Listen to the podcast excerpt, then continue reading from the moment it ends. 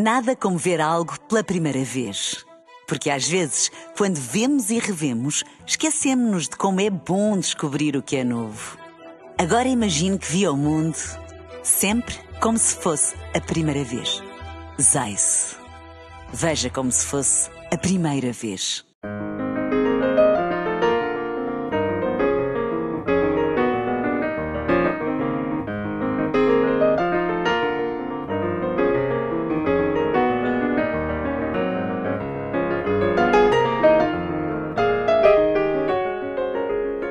Bem-vindos ao Da Capa à Contra Capa. O número de hospitais privados em Portugal duplicou nas primeiras duas décadas deste século, atraindo muitos médicos que não se fixam no Serviço Nacional de Saúde. No entanto, a intervenção da Troika e a pandemia de Covid-19 fizeram oscilar os montantes contratualizados entre as entidades convencionadas e o Serviço Nacional de Saúde. O fim das parcerias público-privadas marcou também os últimos anos nas políticas de saúde em Portugal. Mas afinal, qual é o papel dos privados neste setor crucial do Estado Social em Portugal? É o tema do programa desta semana, gravado ao vivo na Feira do Livro de Lisboa, a partir do ensaio Saúde e Hospitais Privados, da autoria do economista Miguel Gouveia, da Católica Lisbon Business and Economics. Para além do autor, o debate conta com a presença de António Correia de Campos, antigo Ministro da Saúde, e também com o Presidente da Associação Portuguesa de Hospitalização Privada, Oscar Gaspar.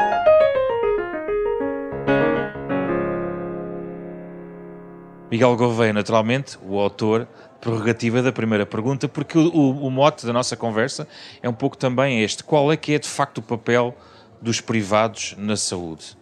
Uh, a sua reflexão ao longo deste livro aponta é um mosaico também de, de detecção de várias falhas que existem no lado público é apenas e só a complementaridade, suplementaridade, ou há algo mais para além das colmatar falhas e, e contrastar com aquilo que existe do, no SNS?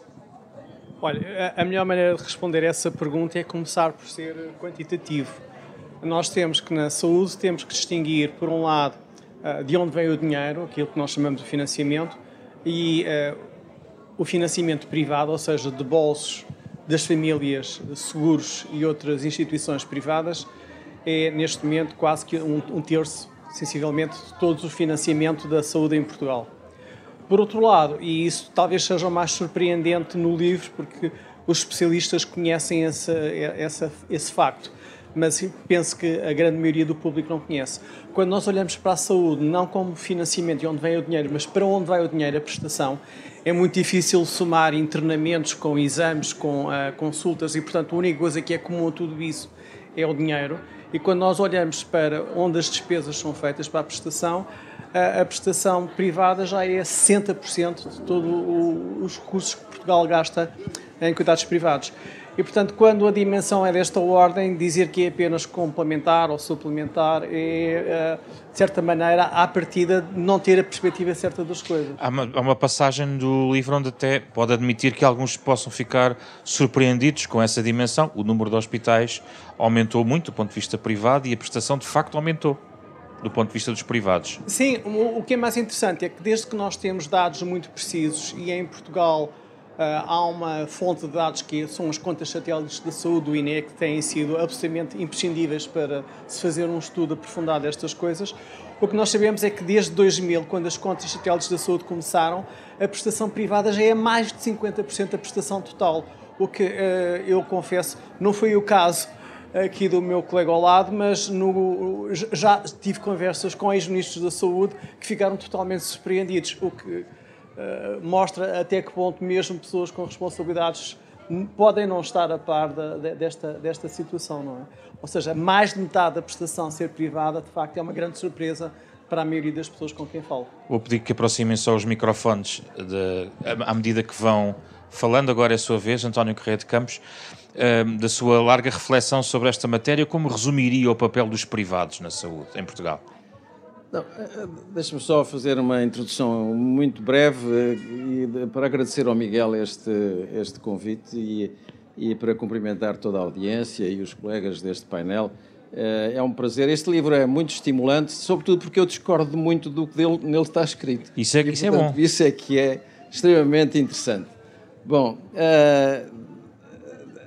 é verdade que os privados têm esse, essa importância relativa em termos financeiros, isto é, em termos de, de prestação, mas essa importância é uma. Quer dizer, já, já é assim há 50 anos. Os, os primeiros estudos feitos sobre essa matéria já indicavam perto de 50% de prestação a cargo do setor privado, entre 50% e 55% a cargo do setor privado. Portanto, isto sempre foi assim. Não é, não é de agora. Sempre foi assim. E, e, portanto, esse é um dos mitos interessantes que o, que o livro desmistifica, não é? Eh, e é, é, muito, é muito útil e ficamos todos a, a agradecer ao Miguel essa, essa, essa matéria. E em relação ao papel do, dos privados face ao público, a questão da, da complementaridade, hoje, se fosse só apanhar as falhas do SNS, seria redutor encarar desta forma a atividade privada na saúde. Mas, mas os privados sempre tiveram um papel importantíssimo no setor público, no, no, no setor da saúde em Portugal. De resto, começar, toda a saúde começou por ser privada, não é? A intervenção do Estado na saúde é praticamente, nasce talvez no século XIX, ou um pouco antes no século XVIII, eh, e, e ela só foi mais dominante eh, já talvez depois de 1970, 71, com a, as reformas do, de, dos cuidados primários, do Baltasar Belo de Souza, enfim, só a partir desse momento é que realmente o setor público teve importância. A maior parte dos hospitais eram, eram particulares, pertenciam a instituições privadas de seguridade social.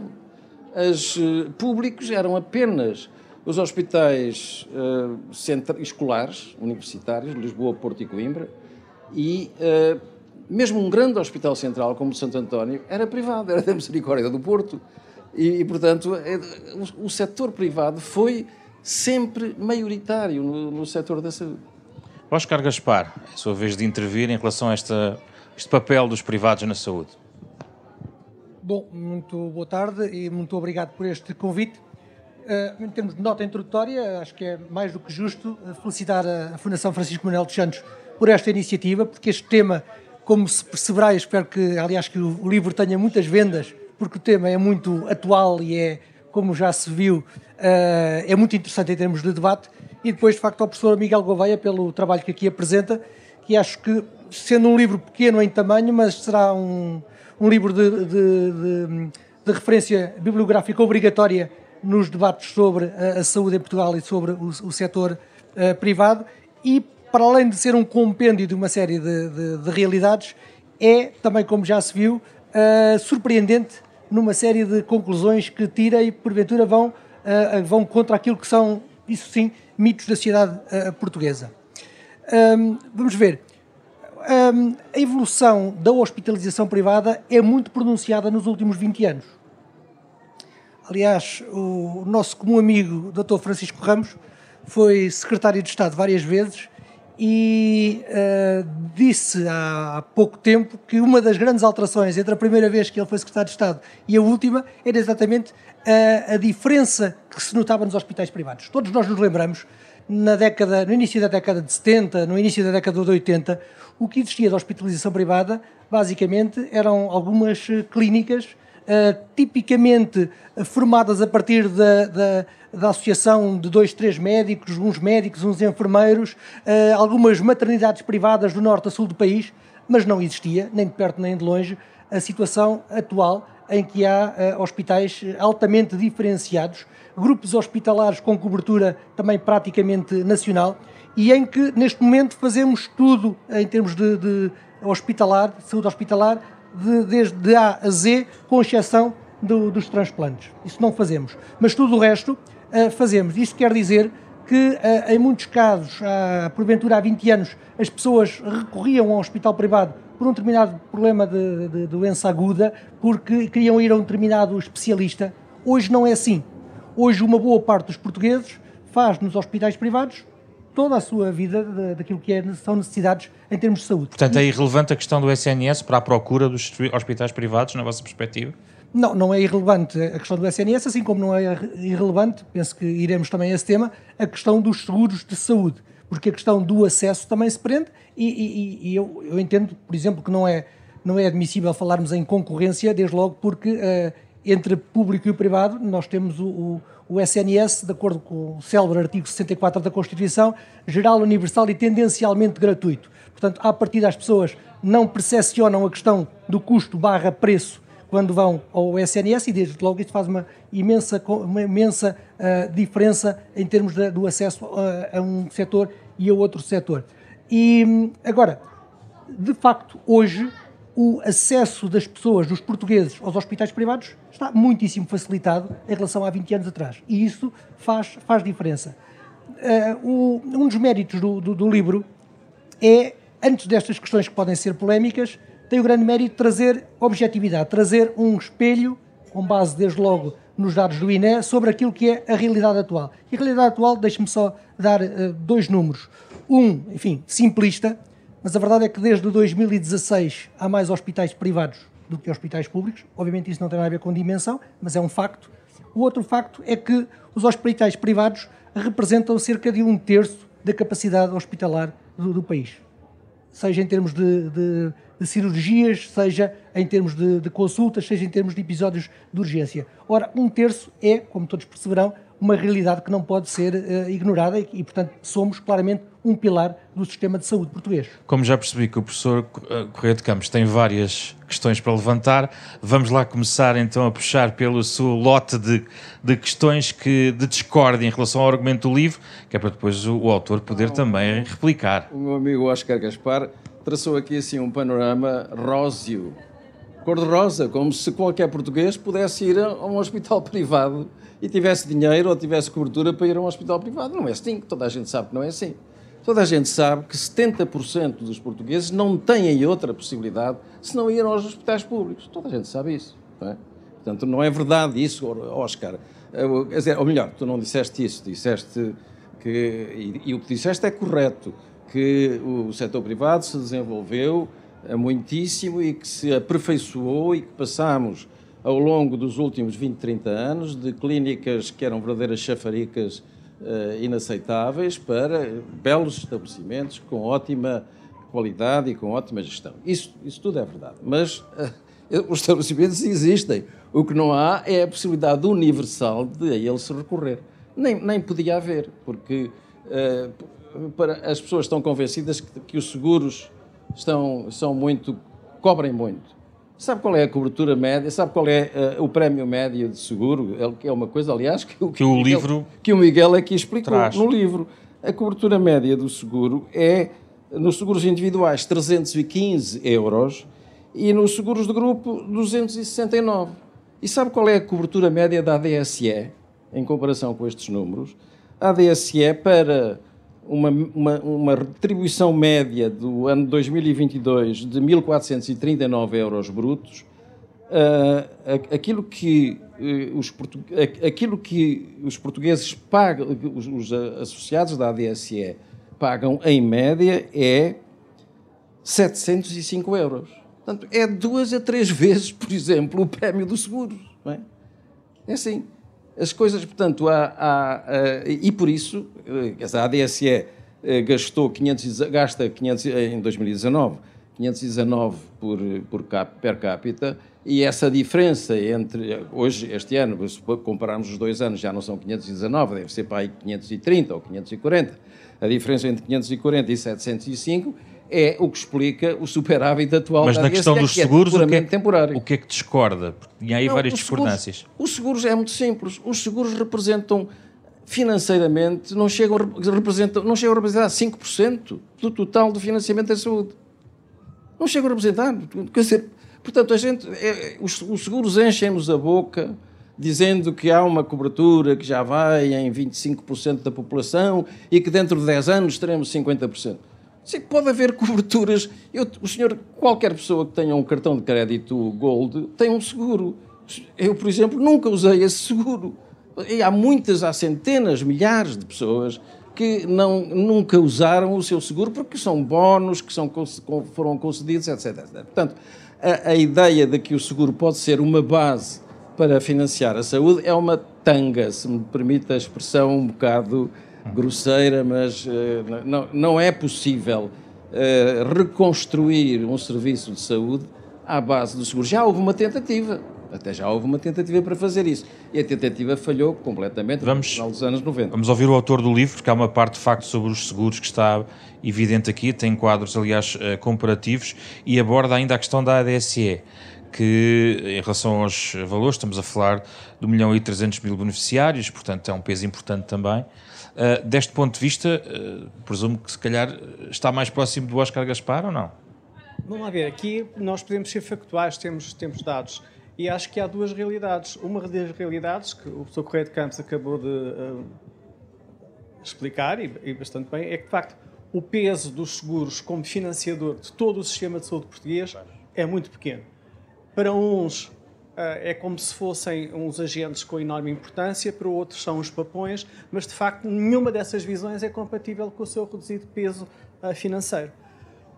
O que é interessante é que há um reverso da medalha que é um bocadinho contraditório com isto e que é o seguinte: a percentagem da população portuguesa que tem ou seguros ou subsistemas ou outros mecanismos para facilitar o acesso à prestação privada de saúde é bastante grande. Eu imagino que neste momento, com base nos dados disponíveis, ande por volta dos qualquer coisa como 45%.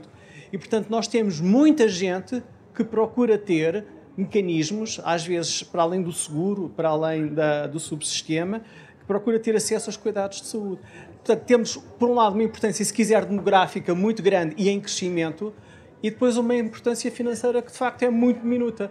Uh, não sei onde é que o sistema vai, se vai crescer a importância financeira para, em paralelo, ser arrastada com a importância demográfica, ou se se vai manter, mas de facto temos aqui uma situação um bocadinho difícil de, de, compreender e não, muito, não totalmente consistente. Portanto, os seguros são muito grandes porque muita gente tem seguro, os seguros são muito pequenos porque é uma parte muito pequena dos recursos que nós gastamos em saúde em Portugal é, é financiada por essa via. Mas o recurso aos seguros, na sua perspectiva, explica também algumas destas questões da procura direta dos privados?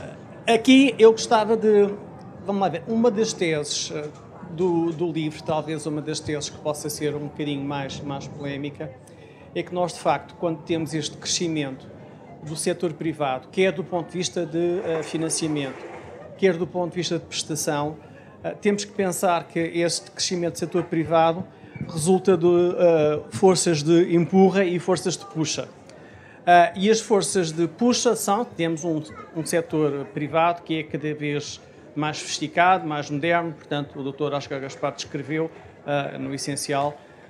Agora, nós temos é forças de empurra que são muito fortes, são, uh, eu diria, estruturais, e que são, que desde 2000, basicamente, todos os anos, e isto durou até ao Covid, eu imagino que depois de passarem os choques e os aftershocks do Covid, voltaremos à mesma tendência, todos os anos, devagarinho, mas de uma forma muito robusta, ia aumentando o peso do setor privado na prestação e aumentando o peso do financiamento privado.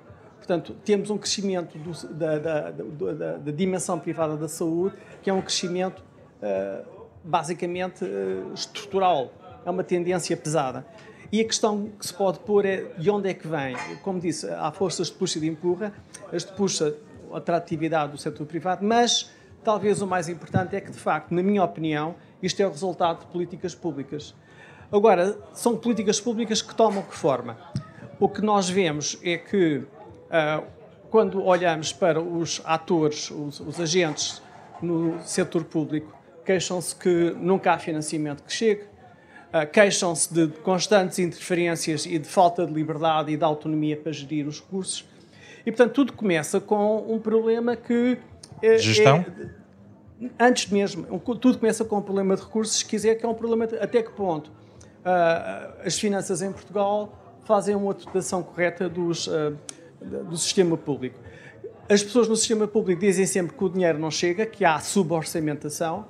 Eu tenho a ideia que no Ministério das Finanças, provavelmente desde há muitos anos, pelo menos desde há 20 e poucos anos, e se calhar até antes disso, a ideia é que o sistema de saúde público tem muitas ineficiências, há muitos uh, desperdícios e, portanto, houve sempre esta ideia de que se nós lhes demos menos dinheiro do que eles estão a pedir, uh, isso pode forçá-los a utilizar o menos dinheiro que têm da melhor maneira possível. Na prática, isto nunca funcionou. Uh, portanto, o Ministério das Finanças é um bocadinho como aquela história dos, uh, dos Bourbons que nunca aprendem e nunca esquecem, porque fazem sempre o mesmo, a suborçamentação todos os anos, mas nunca aprenderam que com isso não conseguiam melhorar a, a, eficiência do sistema.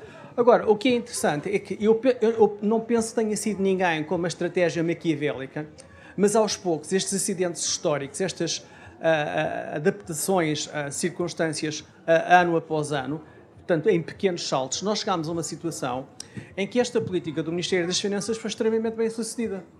Foi extremamente bem sucedida porquê? Porque se o objetivo era poupar a despesa pública, eles conseguiram. E como é que conseguiram poupar a despesa pública? Ao deteriorar o, o sistema público, fizeram com que uma série de pessoas fugissem para o setor privado. E, portanto, as pessoas estão no setor privado porque foram empurradas por uma deterioração da forma de funcionamento, da qualidade de serviço, não estou a falar da qualidade clínica, sobretudo da qualidade de serviço do, do setor público, que basicamente poupou imenso dinheiro ao Estado. Se os 45% de pessoas que têm uh, algum tipo de cobertura além do SNS e que usarão o sistema privado, muitas vezes até nem pagando através dos seguros, mas pagando o próprio bolso. Mas se estas uh, pessoas, de repente, abandonassem o, o, consumo de cuidados de saúde no setor privado e fossem para o setor público, de repente tínhamos um, um choque financeiro enorme nas despesas públicas, o que não era de todo viável. Portanto, só, só para terminar, esta, esta esta poupança pública que foi conseguida de forma robusta, uh, acidental, creio eu, mas sistemática ao longo do tempo, é acompanhada de outra coisa que é politicamente também muito interessante e que é o seguinte: nós conseguimos fazer com que uh, o financiamento do sistema público de saúde seja extraordinariamente progressivo. Porque pegamos nas pessoas que pagam os impostos, a classe média uh, e uh, classes mais altas, a grande maioria dos impostos é pago por este grupo, e depois, além de pagarem os impostos, são pessoas que consomem menos os cuidados de saúde públicos do que outros.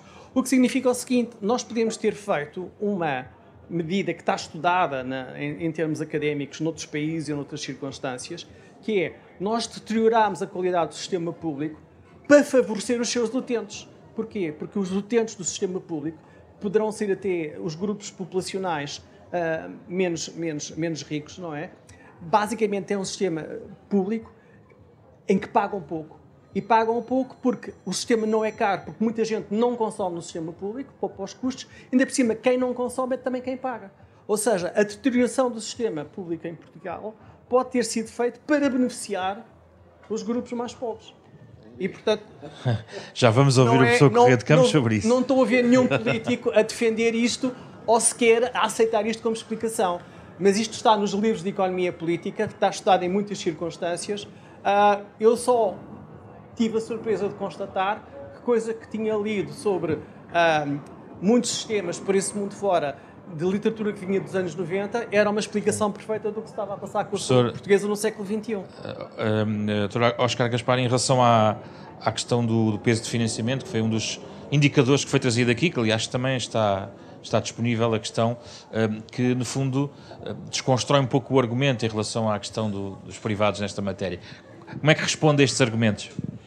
Bom, já se percebeu que o, o meu rosa e o do professor Correia de Campos não são exatamente o mesmo pantone, não é? Temos aqui algumas, algumas diferenças.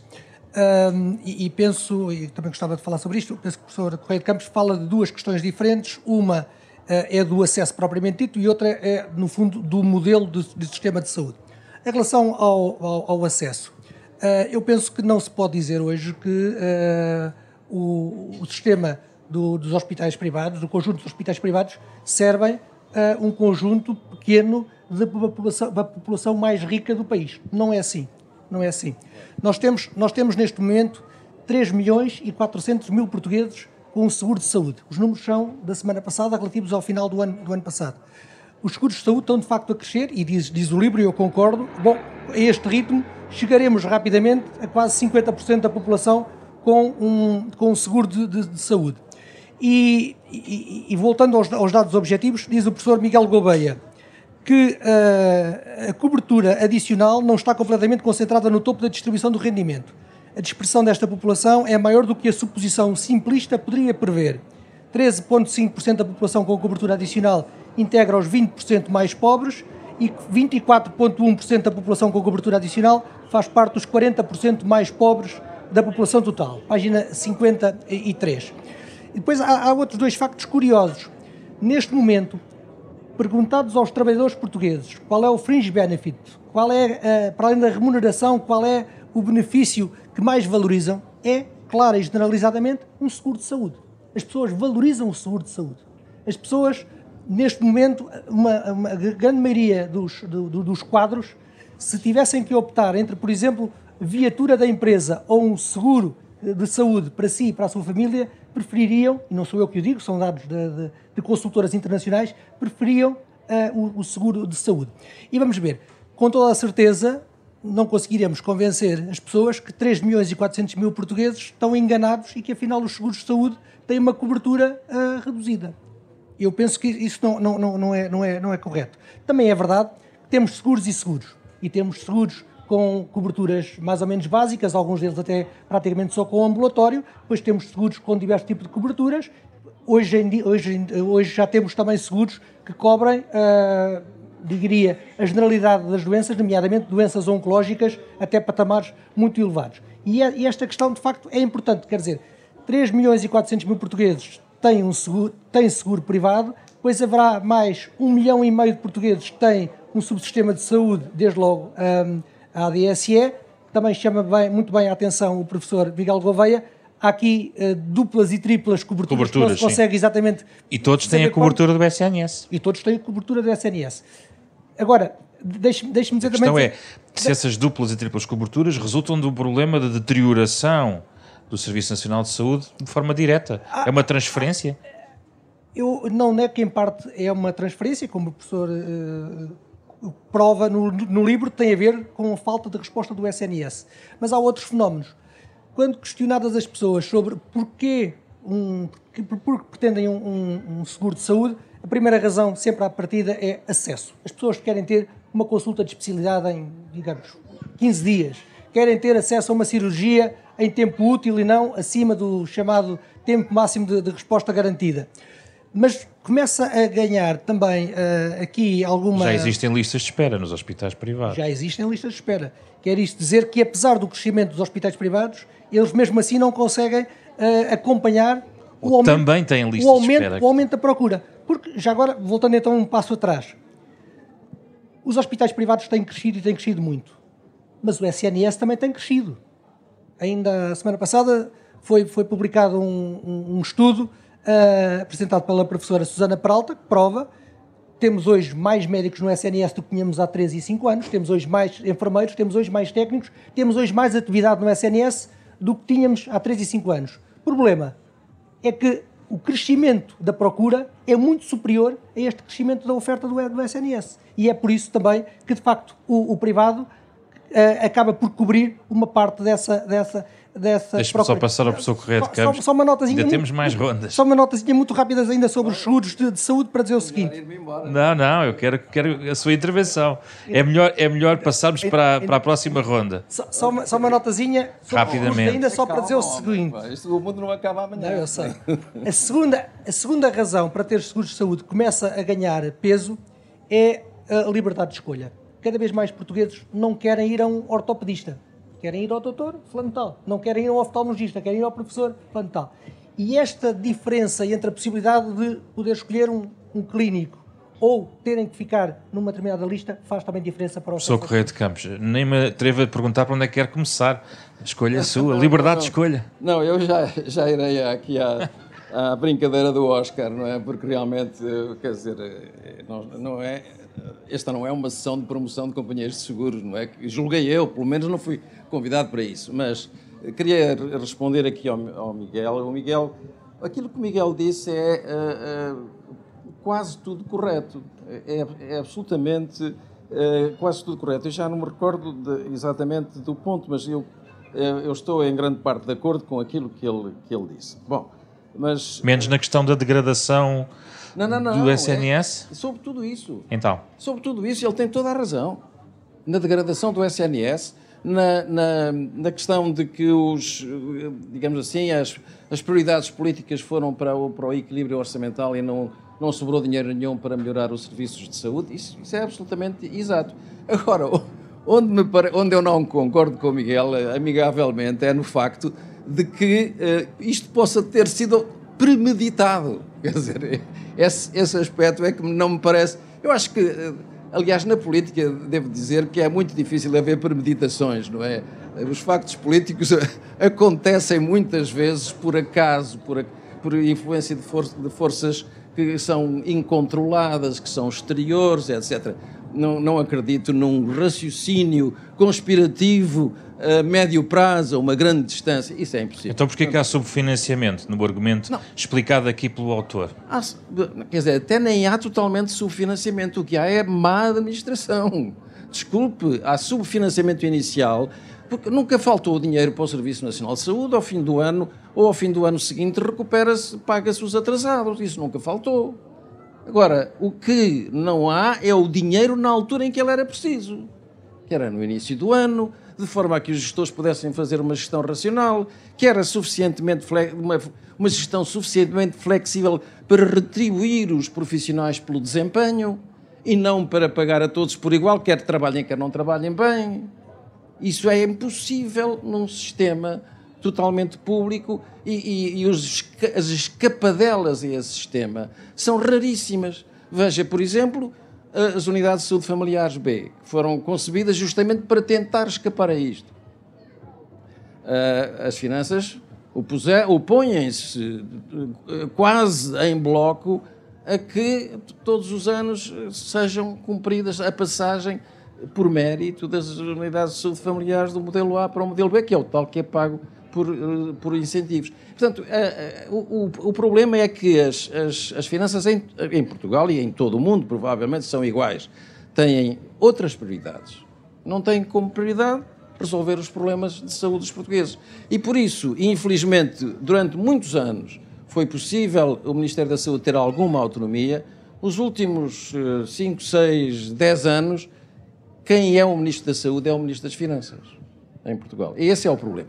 Agora, eh, voltando aqui assim ao, ao, ao, ao nosso amigo Oscar eh, e à sua, ao seu, à sua defesa aterneguida do setor segurador. Eu tenho o maior respeito pelo setor segurador, é evidente, todos temos seguros e todos sabemos da, da vantagem dos seguros. Agora, uh, por alguma razão, se tem que resolver este mistério. Se os seguros são tão importantes, se as pessoas querem tanto ter seguros, porque o que é que se passa? O que se passa é muito simples. É que os seguros praticam aquilo que os economistas chamam a segmentação do mercado. Isto é, eh, financiam aquilo que as pessoas mais desejam, e nisso ele tem total razão, as pessoas desejam liberdade de escolha, toda a gente quer liberdade de escolha, e, e portanto, as, os, os seguros os seguros exploram essa, esses segmentos de mercado. E têm sucesso, não digo que não tenham sucesso, e é, e é bom que o continuem a ter, porque naturalmente animam a atividade económica. Agora, não é possível, pura e simplesmente não é possível, organizar um sistema de saúde, nem sequer de forma complementar, à base de, de, de companhias de seguros ou à base desse, desse mecanismo. Não é possível, pura e simplesmente. Quer dizer, isso pelas razões. Porque, porque quer dizer, o, o Oscar diz: Ah, mas agora até há seguros que pagam as doenças catastróficas. Pois sim, mas a partir dos 65 anos de idade o seguro caduca, não é? Como é que é? Pagamos aí as doenças catastróficas têm mais incidência depois dos 65. É falha de mercado? Não é falha. Ai, então aqui dizemos, ai, aqui é falha de mercado. Ah, pois. Oh, oh, noutros outros países há. Já vamos continuar Bom, este debate. Não interessa. Uh, professor Miguel Gouveia, uh, no seu livro uh, constata que a tendência para a desestatização da saúde é independente dos partidos no governo. Portanto, seja Partido Social Democrata, PS, eh, a tendência é a mesma. No entanto, se juntarmos aqui eh, que os ministros das Finanças e os da Saúde têm o mesmo tipo de relacionamento que acabamos de ouvir, provavelmente nos dois parceiros, a verdade é que tivemos uma decisão eh, relevante em relação ao papel dos privados e a decisão política, que foi a questão às parcerias público-privadas. De resto, também com a, a, discussão na Lei de Base da Saúde. Uh, essa para si é a, mudança ideológica, política mais relevante na relação entre público e privado nos últimos tempos? Pois, eu acho que é preciso dar algum, dois passos atrás e uh, ver com cuidado algumas coisas. Uh, um, um, primeiro uma primeira ideia que, eu, que me parece ser importante é que, isto aliás respondendo um pouquinho ao professor Correio de Campos, é que o, o, o pronto, ao António, a, a, questão é que não, há, não houve ninguém, pelo menos não creio que tenha sido o caso, que maquiavelicamente planeou nas finanças toda esta estratégia. O que aconteceu foi, primeiro, um reflexo condicionado simples. Vamos-lhes dar menos dinheiro para ver se eles não estragam, se não desperdiçam. E depois, isso não foi resultando. A, a, a saúde acabava por ter, no fundo, a necessidade de orçamentos extraordinários que recuperavam parte do dinheiro que tinha sido gasto de qualquer maneira. E o que isso levou, e isso é que é interessante, levou uma espiral de controle por parte das finanças que é, agora nós não só não damos o dinheiro a tempo, depois de fazerem os gastos lá temos nós remédio se não pagar, porque o Estado português, apesar de tudo, tem que pagar as suas dívidas, mas o que, o que nós vamos fazer é não só não damos dinheiro, como a partir de agora, se não tiveres uma assinatura do Ministro, ou de uma assinatura do Secretário de Estado, ou uma assinatura não sei quem, não consegues fazer nada. E o grau de interferência das finanças ao tentar fazer micromanagement nas unidades de saúde públicas está ainda em plena expansão. Uh, duas coisas. Quando nós olhamos para os dados desde 2000 até 2020, se fizermos uma análise estatística para ver se o que se passa, se a evolução é diferente em governos de uma cor ou governos de outra, estatisticamente não encontrei diferença nenhuma. Se houver, não é relevante do ponto de vista estatístico. Portanto, isto é, é mesmo uma tendência pesada para além das, das cores. Agora, Há também outra, outra, outra, outra questão importante que, se leva, que leva às reformas, que é, com este micromanagement, temos uma, um fenómeno que ele chamou o Homem-Aranha ao contrário. Há aquele dito do Homem-Aranha que é com grande poder vem grande responsabilidade. Bom, o que as autoridades, basicamente, em Portugal conseguiram eh, foi que na área da saúde, em relação às pessoas que têm que administrar as unidades de saúde, é com tanta falta de poder, há uma enorme irresponsabilidade. Não, não são responsáveis, não, não, não, tomam as decisões, não têm poder para tomar as decisões, portanto, também não lhes podemos pedir, nem eles pedem em si mesmos responsabilidade. E, portanto, nós temos uma deterioração da qualidade de gestão eh, das unidades de saúde, do sistema de saúde enorme ao longo do tempo, e é isso que estamos agora a ver. É por isso é que nós temos cada vez mais médicos, cada vez mais enfermeiros e temos cada vez mais falta, porque eles são cada vez menos produtivos. E não é serem cada vez menos produtivos porque houve a lei das 35 horas e trabalham menos horas. Não. Há trabalhos feitos mostrando que a produtividade por hora trabalhada tem vindo a diminuir, o que só mostra a degradação da qualidade de gestão. Sobre questão, os PPP. Eh, sobre os PPPs. A questão que se põe aqui é como é que nós podemos injetar qualidade de gestão. Uh, Podemos injetar qualidade de gestão de muitas maneiras, começando por boa gestão de recursos humanos, uh, aquilo que é suposto os administradores hospitalares fazerem, etc, etc. Tenham a liberdade e o poder para isso. Mas também, uma parte muito, muito importante de ter uma boa gestão de recursos em Portugal é termos um Estado que seja muito tecnicamente capaz e poderoso para contratualizar com o setor privado. Nós já temos que uma grande parte da prestação de cuidados de saúde em Portugal é até financiada pelo Estado e é feita por entidades privadas. Sempre foi assim, como o, o António disse, uh, e durante algum tempo tivemos até com os PPPs um crescimento disso. Por razões ideológicas uh, que aparentemente já, uh, já passaram, tivemos um soluço e voltámos atrás nas PPPs. Não há razão nenhuma para não voltarmos a isso, não há razão nenhuma para não irmos mais longe naquilo que os ingleses chamam de commissioning, o Serviço Nacional de Saúde inglês faz imensas compras ao setor privado, só que tem um aparelho poderosíssimo, tem uma capacidade enorme de, tecnicamente, financeiramente, fazer as compras da melhor maneira possível e, se quiser, até utilizando a expressão, explora o setor privado da melhor maneira possível para os interesses da população em geral. Ah, eu não quero que o setor privado em Portugal seja explorado até, até, até ao fim, mas acho que, como o setor privado tem imensas virtualidades, uh, imensa capacidade de gestão imensa capacidade de iniciativa, eu acho que era bom conseguirmos ter que mais portugueses tivessem acesso.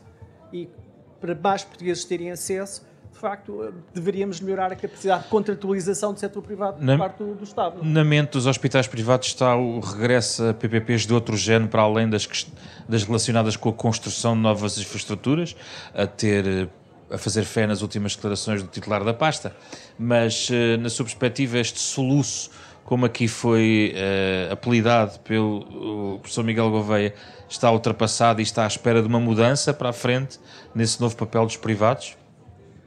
Bom, a nós não nos compete estar a fazer comentários sobre decisões políticas. Essa é uma decisão política, portanto, o Estado fará aquilo que entender, o Ministério da Saúde fará aquilo que entender. Agora, aquilo que o professor Miguel Gouveia disse é absolutamente claro, no, no livro, tenho aqui à minha frente a, a capa do último relatório do Tribunal de Contas sobre as PPPs.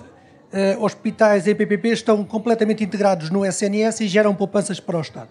Esta é a conclusão do, do Tribunal de Contas, como foi do, do Ministério da, da, das Finanças, como for da, das ARS, da entidade reguladora, da Universidade Católica também. Uh, e, portanto, todos, todos os estudos o, o, o, provam. E diz o professor Miguel Gouveia, em diversos capítulos do livro, que o recurso aos privados é poupador. Um, e, e, isso eu acho que é, uma, é algo que deve estar uh, na equação do, do Ministério da, da Saúde de recorrer ou, não aos privados. Aquilo que também é dito no livro é que nós já aprendemos algumas lições com as PPPs, quer do lado público como do lado privado, e agora a lançar o que quer que seja, temos que introduzir essa, essa componente. Qual foi a lição que aprendeu do lado privado? Eu acho que verdadeiramente o, o problema está na base. Parceria público-privada nunca foi entendida como uma verdadeira parceria, nem do lado do público, nem do lado do privado. Sempre houve um clima enorme de suspeição que foi difícil de ultrapassar. E também é verdade que os contratos obrigaram uma determinada rigidez que às vezes não se coaduna com a evolução uh, clínica. Só para dar um exemplo, o mais conhecido de todos, uh, as PPPs não, não previam, não podiam prever que surgisse um medicamento que curasse a hepatite C. Uh, tão, tão simples quanto isso. E quando, quando apareceu o medicamento, causou um enorme problema que, em parte, ainda está por, por, por, por resolver. Uh, agora, eu acho que uh, os estudos dizem-no, há a capacidade de gestão da parte dos privados poderá permitir também contribuir para a sustentabilidade do, do sistema de saúde e para a sustentabilidade do SNS. Professor Correia de Campos? Não, é, finalmente há algum ponto de acordo com, com o Oscar, não é? Porque realmente eu estou totalmente de acordo com as, com as parcerias e quero dar alguns exemplos. Há um mito também, e, é, e esse mito é desfeito por este livro, de que o setor, de que o Serviço Nacional de Saúde tem uma configuração ideológica contra o setor privado. Eu queria explicar que uh, em 1900, uh, eh, as parcerias foram abertas por um governo socialista, um governo a que eu pertenci, uma resolução do Conselho de Ministros que eu redigi. A gestão privada de um hospital público começou, foi decidida inicialmente, ainda num governo do, da, do doutor, eh, Cavaco Silva, mas já foram executadas logo a seguir num governo socialista. O cheque dentista que, o, que recorre exclusivamente ao setor privado foi criado num governo socialista. Os cuidados continuados integrados foram criados num governo socialista e, desde o início, foram essencialmente atribuídos ao setor privado social, ao setor social e privado. No próximo, vimos ontem nos jornais que no próximo verão vai haver recurso a maternidades privadas. Portanto, este este mito de que uh, o setor público em Portugal tem, tem uma, uma, permanente oposição em relação aos privados, este cai por terra. Mas na lei de base da saúde a discussão foi um pouco para aí. Homem, são os soluços. Foi um soluço. São os soluços. Agora, agora eu, eu não, eu não, eu não uh, desculpe, eu não, não estou, não, não, tenho o direito de não estar de acordo com tudo aquilo que os governos socialistas fazem, não é? e não tenho culpa nenhuma disso, não é? E antes, pelo contrário, e acho que isso foi um erro, uh, foi um erro ter-se acabado com as parcerias. Uh, penso que é possível recuperar parcerias, mas também uh, foi, é importante aquilo que o Miguel disse sobre a necessidade do rigor e, da, e, de, e, de e de o Serviço Nacional de Saúde se armar, se armar em meios para fazer o commissioning, para fazer a contratação com o setor privado que, que, não, que não os têm. Mas julgo que a sua surpresa, talvez negativa, seja o facto do Estado não estar em condições de, de pegar em algumas PPP que foram construídas e depois, uh, enfim, uh, não ter conseguido pegar nelas, é isso? Não, quer dizer, o Estado acabou. Há, há argumentos. O, o, argumento formal do, do Estado foi que. Na questão da gestão clínica. Não, o argumento formal do Estado em relação à não renovação dos contratos com as parcerias foi que uh, o Estado mantinha o mesmo, o mesmo sistema retributivo e, uh, e, as, e os privados uh, não aceitaram. Portanto, ali havia como que um, houve, houve um choque de duas, de dois, duas tensões, não é? Quer dizer, nenhuns estavam interessados institucionalmente nas parcerias, nem os outros estavam interessados em manter parcerias. Exato. Agora, é, é evidente que não Mas houve recuperarmos, não houve uma negociação com cabeça, tronco e membros. O professor está a dizer que é possível recuperar ou resgatar, não me lembro já do verbo, recuperar algumas parcerias. Não, há uma que existe, que se mantém, e é possível, com certeza, em todo momento, há novos hospitais, é possível... E o que é que é preciso mudar para não haver outra vez essa não, tensão? Não é preciso mudar nada, as leis estão feitas. Não, é para, para não haver essa tensão no final, Como? para não haver essa tensão uh, que, que estava agora a descrever. Essa tensão tem uma explicação muito simples, é uma tensão ideológica. A maioria que apoiava e que viabilizou um governo que não tinha maioria absoluta é, é, impôs isso. Isso é, isso é em nome do, do. Quer dizer, por um lado, isso eu considero isso errado, mas também por outro lado tenho que reconhecer que houve estabilidade governativa e houve recuperação de rendimentos para as classes mais, mais desprovidas durante esses anos. Estamos, há, há, vantagens e há inconvenientes. Estamos quase mesmo a terminar. Professor Miguel Gouveia, sobre este eu, tópico. Eu queria só dizer que há duas razões para ter esperança que os desenvolvimentos futuros sejam muito positivos. Um, e são as duas bastante genéricas. Uma primeira ideia tem a ver com o progresso tecnológico. Não é o progresso tecnológico na ciência de tratar as pessoas, na biologia, é progresso tecnológico jurídico. Ou seja, depois de muitos anos em que há uma experiência que vai sendo acumulada uh, sobre estas negociações, estes conflitos, a resolução destes conflitos, nós vamos sabendo, no fundo, adotar mecanismos, ter mecanismos de resolução de conflitos que fazem com que a possibilidade de ter um bom funcionamento na contratação pelo Estado de privados vai funcionar melhor. Quer dizer, aprendem-se com os problemas. Há sempre questões, por exemplo, o desenvolvimento da, da cura para a hepatite C, que foi referido pelo Dr. Oscar Gaspar, há sempre coisas novas que estão a aparecer que não é possível pôr em contratos. Mas, se nós começarmos a ter bons mecanismos para lidar com problemas inesperados quando eles surgem e cada vez aprendemos mais como é que isso se faz, isso vai, torna muito mais fácil olear a máquina e ela funcionar bem. E a verdade é que se houver do lado do Estado uma equipe de pessoas, portanto, houver investimento em capital humano para pessoas que tenham memória institucional, que saibam lidar com estas questões, uh, do lado privado certamente haverá uma resposta a isso e, portanto, estes problemas que de facto apareceram, estes uh, soluços, se quiser, uh, vão ser muito mais fáceis de resolver no futuro do que no passado. A segunda coisa é, nós fizemos isso muito pouco em Portugal. Fizemos em alguns casos, nas USF modelo B, é, é preciso fazer experiências. Deixe-me dar um exemplo que é talvez um bocadinho menos uh, consensual que as PPPs hospitalares, que é as USFs modelo C. Ou seja, temos unidades de saúde dos cuidados primários uh, por uh, cooperativas de médicos ou por médicos a formarem empresas.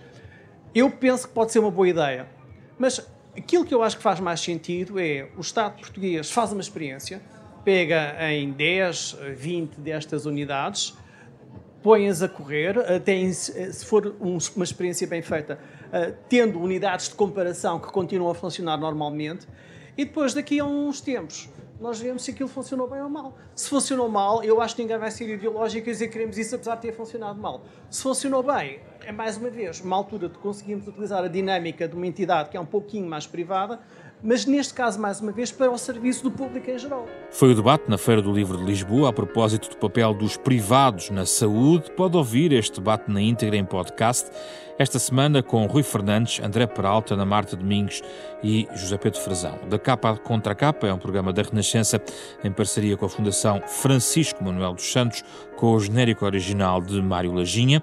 Na próxima semana, outra conversa, também gravada ao vivo na Feira do Livro de Lisboa.